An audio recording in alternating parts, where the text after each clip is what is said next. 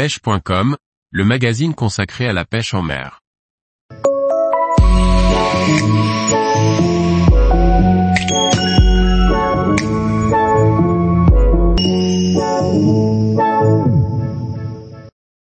L'utilisation du spinnerbait nécessite un matériel adéquat. Comment faire le bon choix? Par Julien Lecouple. Bien choisir son matériel est important. D'une part parce que vous prendrez plus de plaisir au bord de l'eau avec un matériel adapté et d'autre part parce que vous gagnerez en efficacité. Nous allons nous intéresser au travers de cet article au matériel adapté à la pêche au spinnerbait. Dans un premier temps il est important de préciser qu'il n'est pas forcément nécessaire de dédier un ensemble canne et moulinet à l'utilisation de spinnerbait. Tout d'abord parce que tout le monde n'a pas les moyens de multiplier les cannes correspondant à chaque technique. Aussi, parce que le spinnerbait fait partie d'une famille de leurres plus large, les leurres dits, vibrations. Ces leurres ont en commun d'émettre des vibrations fortes et de tirer relativement fort dans la ligne lors de la récupération. Nous pouvons citer les leurres suivants, crankbait, chatterbait, bladebait, lipless crankbait, etc. Donc s'il faut dédier du matériel, c'est à cette famille de leurres, pas au spinnerbait en particulier. Pour une utilisation non spécifique du spinnerbait il est tout à fait possible d'utiliser indifféremment un ensemble bait casting ou spinning. Il faudra néanmoins que la canne soit dotée d'une action de pointe relativement souple pour absorber les vibrations, d'une puissance moyenne de 10 à 30 G, permettant de rechercher brochet, perche et black bass, et d'une longueur de 2,10 mètres environ.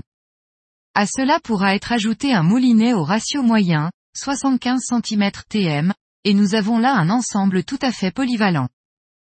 Intéressons-nous maintenant au matériel spécialement développé pour l'utilisation intensive de leur vibration, de taille classique. Une nouvelle fois j'opte personnellement pour l'utilisation d'un matériel casting. Outre la réactivité et la rapidité d'exécution que permet ce type de matériel d'autres caractéristiques spécifiques entrent en compte. C'est l'effet treuil du moulinet casting qui est intéressant dans ce cas. La ligne étant dans l'axe de la bobine, la récupération d'un leurre qui tire fort lors de la récupération n'en sera que facilitée et plus confortable. Pour accentuer l'effet treuil et pouvoir pêcher lentement en linéaire je privilégie un moulinet au faible ratio. Le mien possède un ratio de 6.31 pour une récupération de 67 cm TM, CM par tour de manivelle. Les moulinets spinning à faible ratio sont rares qui plus est. Une canne MH d'environ 2,10 mètres et d'une puissance comprise entre 10 et 40 grammes répondra à la majorité des situations. Si l'on pêche régulièrement de grands espaces, que ce soit du bord ou en bateau on pourra choisir une canne plus longue, jusqu'à 2,40 mètres, afin de gagner en distance de lancer.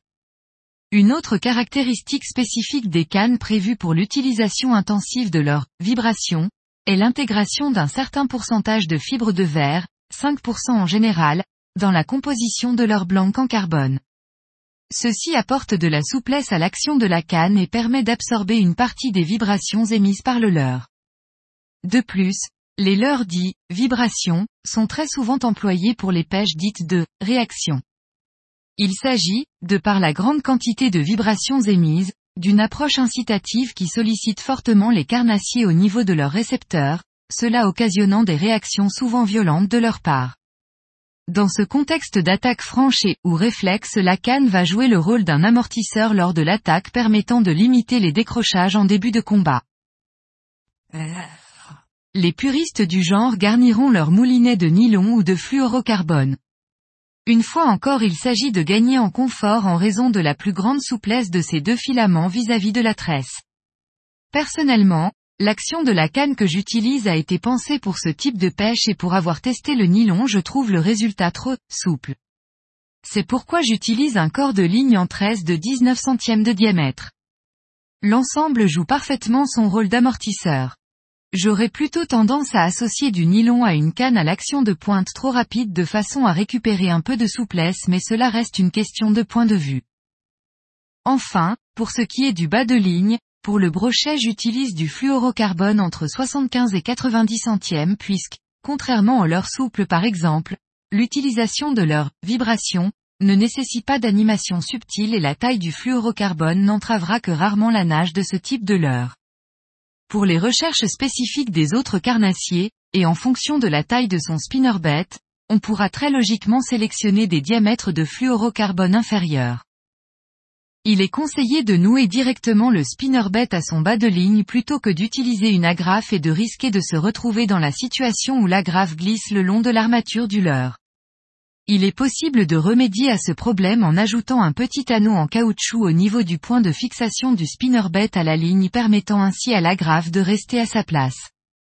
Ces petits anneaux sont vendus dans le commerce mais de la gaine thermorétractable peut très bien remplir cette fonction si toutefois vous avez cela chez vous. Tous les jours, retrouvez l'actualité sur le site pêche.com. Et n'oubliez pas de laisser 5 étoiles sur votre plateforme de podcast.